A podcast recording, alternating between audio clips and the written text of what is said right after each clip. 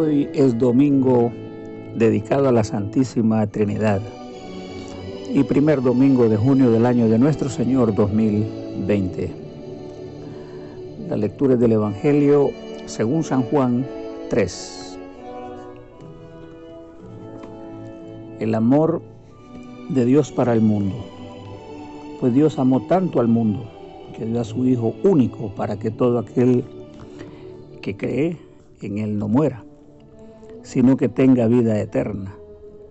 Porque Dios no envió a su Hijo al mundo para condenar al mundo, sino para salvarlo por medio de Él. El que cree en el Hijo de Dios no está condenado, pero el que no cree ya ha sido condenado por no creer en el Hijo único de Dios. Esta es la palabra del Señor. En materia dogmática, la enseñanza cristiana enseña que la Trinidad es uno de los dogmas medulares de Dios en su naturaleza esencial.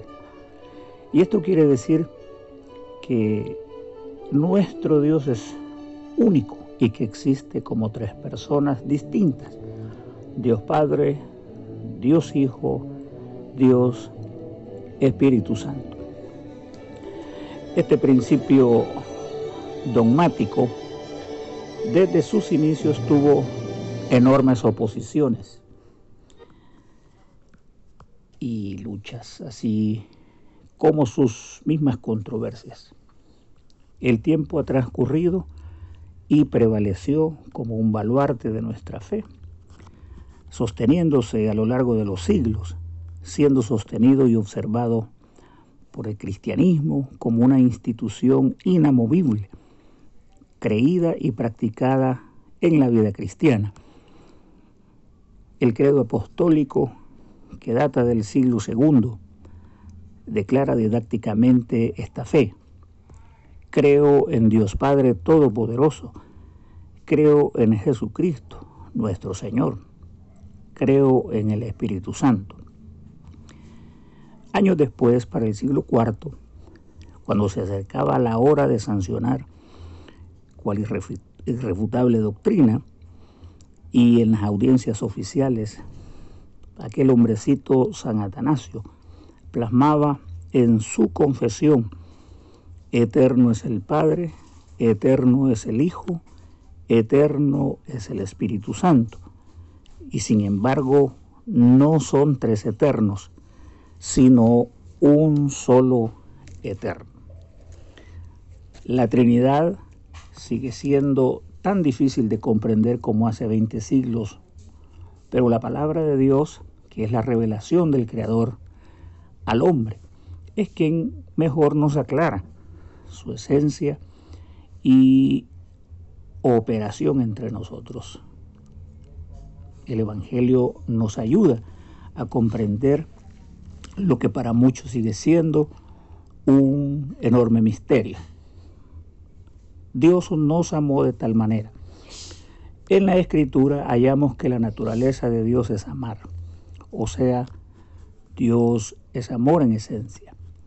La primera epístola de San Juan nos enseña, amados, amémonos unos a otros, porque el amor procede de Dios y todo el que ama es hijo de Dios y lo conoce. El que no ama no ha conocido a Dios porque Dios es amor. Dios amó de tal manera al mundo y es importante notar la declaración del texto al cual se refiere al mundo como sistema, a una creación cuyo señalamiento en las escrituras es que está revelada contra su Dios. Un hombre que es descrito en la historia y que ha demostrado desacuerdo y repudio a su ley. Un hombre que ha blasfemado su santo nombre. Un hombre que también ha rechazado sus mandamientos y de gente que desoye sus consejos y cuántas cosas más no aprendemos de las acciones de amor de Dios hacia una generación caída.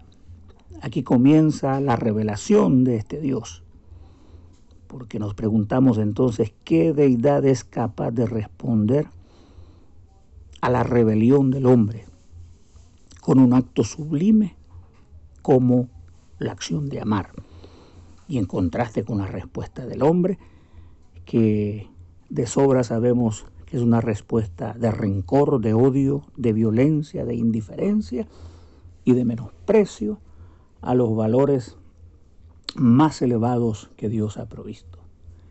¿Qué ser es este que nos da respuesta con lo más elevado de sus valores dados a la creación?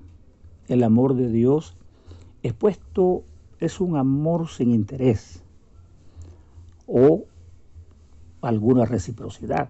Se trata del amor ágape, el cual contiene la pureza genuina del amor, porque este amor no espera nada a cambio. La primera epístola de San Juan sigue diciendo, el amor consiste en esto, y no es que nosotros hayamos amado a Dios, sino en que Él nos amó primero y ha enviado a su Hijo. El texto significa algunas cosas de importancia para comprender las acciones redentoras divinas basadas en el amor. Primero, nos enseña que el amor y la acción de Dios es una iniciativa que procede inequívocamente de Dios. Un connotado teólogo, Juan Calvino, decía, nada bueno puede provenir del hombre, y cuando algo parece que es bueno, hay que buscar las motivaciones más profundas para encontrar su soberbia. Porque lo bueno procede esencialmente de Dios. El segundo aspecto es que Dios ofrece una medida que el hombre no la espera. Y no la espera por su naturaleza caída es la entrega de su propio Hijo, su sometimiento a las leyes naturales, que Dios es este que es capaz de entregar a su Hijo a las leyes judiciales creadas por el hombre en su estado caído. De un Dios que entrega a su Hijo unigénito a la disposición de las masas ignorantes y enardecidas que Dios es este que entrega a su Hijo a una cultura anegada por el pecado y el estado corrompido.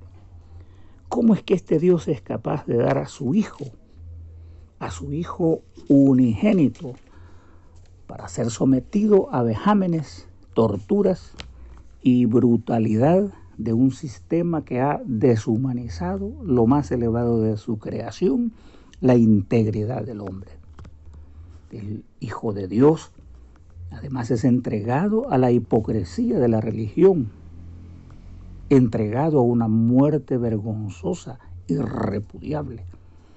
Que Dios es el que da a su Hijo unigénito, sabiendo lo que le va a ocurrir. Porque de tal manera amó Dios que dio a su Hijo unigénito. El otro aspecto es que Dios nunca ha renunciado al don que en algún momento le entregó a la humanidad para ser salvo. Ese don sigue vigente, la entrega de su Hijo, porque Dios con su amor inmenso sigue con los brazos extendidos, gritándole a través del Evangelio, el que quiera venir en pos de mí, niéguese a sí mismo, tome su cruz y sígame. Todavía está de pie y sigue sin quitar la mirada del camino por donde el hijo pródigo aparecerá y está en espera para demostrarle que es muchísimo mejor estar en su casa que habitar en las moradas de maldad y de desprecio. Ahí está el Padre aguardando con paciencia reunirse espiritualmente con su Hijo, a quien ama profundamente, y de forma incondicional.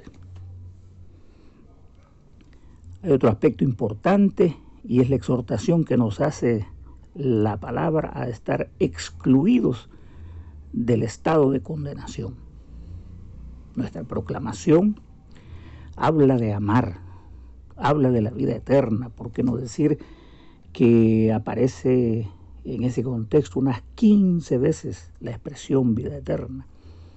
Y también habla de perdición. Dice, para que no se pierda.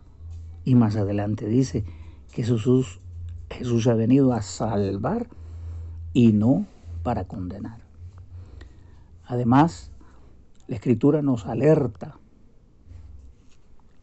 a creer en el Hijo de Dios para evitar mantenernos en el sector de los convictos y condenados por el hecho de no creer en el Hijo de Dios. Y aquí hay dos asuntos vitales. Primero, que el hombre se encuentra perdido, es lo que nos dice el anuncio hoy.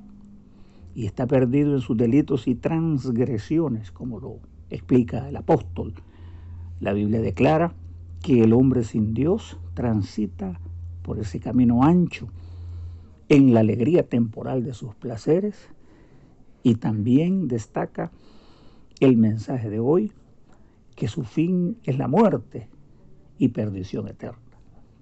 También nos advierte que esas masas transitan por esa ruta peligrosa, desenfrenada, donde gobierna la muerte y el mal. El apóstol nos exhorta y nos previene que la paga de nuestras transgresiones y violaciones a lo establecido por Dios no es otra que la muerte.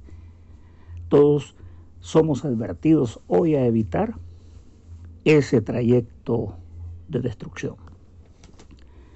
El segundo aspecto es eh, este asunto de la firmeza de la fe en Jesús, el Hijo de Dios en cuyo regazo encontramos la redención eterna y segura, porque no hay otro camino seguro.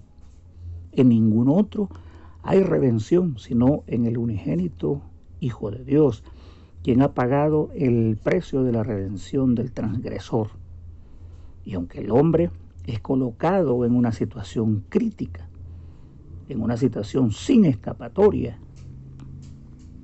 por una justa retribución por sus actos de rebelión contra Dios, la Escritura nos indica que Jesús sustituye al pecador y ha absorbido imputablemente la culpa del hombre. En conclusión, número uno, me permito decir, nos hace un llamado para que nos refugiemos en Dios y su acto más grande de amor, su Hijo Jesucristo. Hay lugar para todo el que crea en Él. Entendidos en demografía, creen que en este mundo desde su creación habrán transitado unas 70 mil millones de seres humanos que han vivido en este planeta. Y ese amor redentor de Dios sigue ilimitado porque carece de límites. Y según el profeta Isaías, Dios conoce cada estrella por nombre. También puede medir el universo con su mano y tal es la grandeza de su fuerza y el poder de su dominio. Esto contrasta con el antiguo filósofo Parménides, quien afirmó que la causa primera o el ser tenía límites por ser inmóviles. ¿Hasta dónde es el amor de Dios? ¿Hasta dónde alcanza su benevolencia, su misericordia, su poder? La segunda situación es que el amor de Dios continúa siendo la causa de toda acción, porque el hombre y el mundo, y que muchos confunden con acciones cívicas el amor de Dios. confunden con asuntos morales, abstenciones. Y aunque todo esto es necesario, no debe confundirse con el vínculo que sostiene la relación entre Dios y el hombre, que es el amor. El amor es lo excelso de Dios y cualquier esfuerzo por superarlo con nuestras efímeras y débiles obras es un fracaso anticipado. Su amor es la causa expresa de que entregó a su Hijo Jesús, porque la entrega se hace por una sola razón, es por su amor. Pongámonos en las manos de Dios y pidámosle que nos bendiga bondadosamente el Padre, el Hijo y el Espíritu Santo. Amén.